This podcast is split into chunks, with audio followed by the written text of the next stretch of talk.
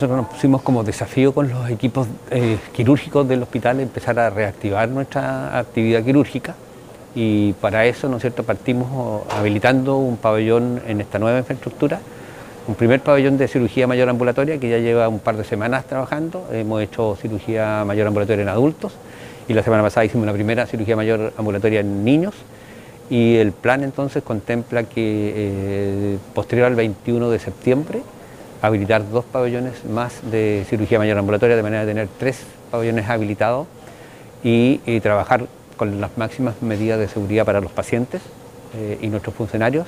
Ya hace muchas eh, semanas que nosotros estamos eh, dentro del proceso preoperatorio o prequirúrgico, se tiene considerado ¿no es cierto? la toma de PCR y aislamiento físico de nuestros pacientes que vayan a ser operados.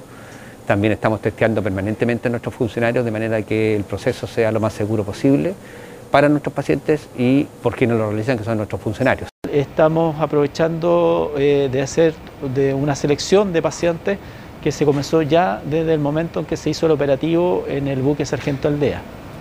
Esto implica que son pacientes que son de una estadía corta, eh, tratando de ojalá que no tengan días de hospitalización y que eh, lo ideal también sean pacientes que, eh, sean simples, tanto como pacientes, o sea, que tengan pocas enfermedades asociadas y para cirugías cortas también, ¿ya?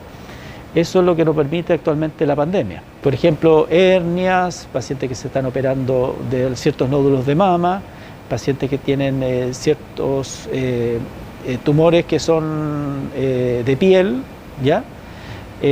también algunos pacientes de otorrino, que son amígdalas, eh, cosas que son realmente cirugías cortas que se pueden hacer y, garantizar que el paciente vuelva a su casa durante el día. Se asocia una entrevista una, buscando síntomas, tanto siete días antes como el mismo día cuando ingresa el paciente al, pabellón.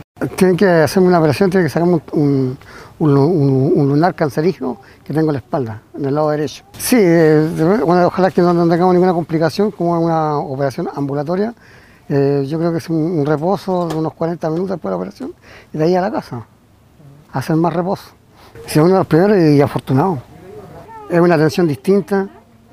Eh, la persona, yo, de la auxiliar para arriba, no hay nada que decir, son excelentes. Buena atención muy buena sesión.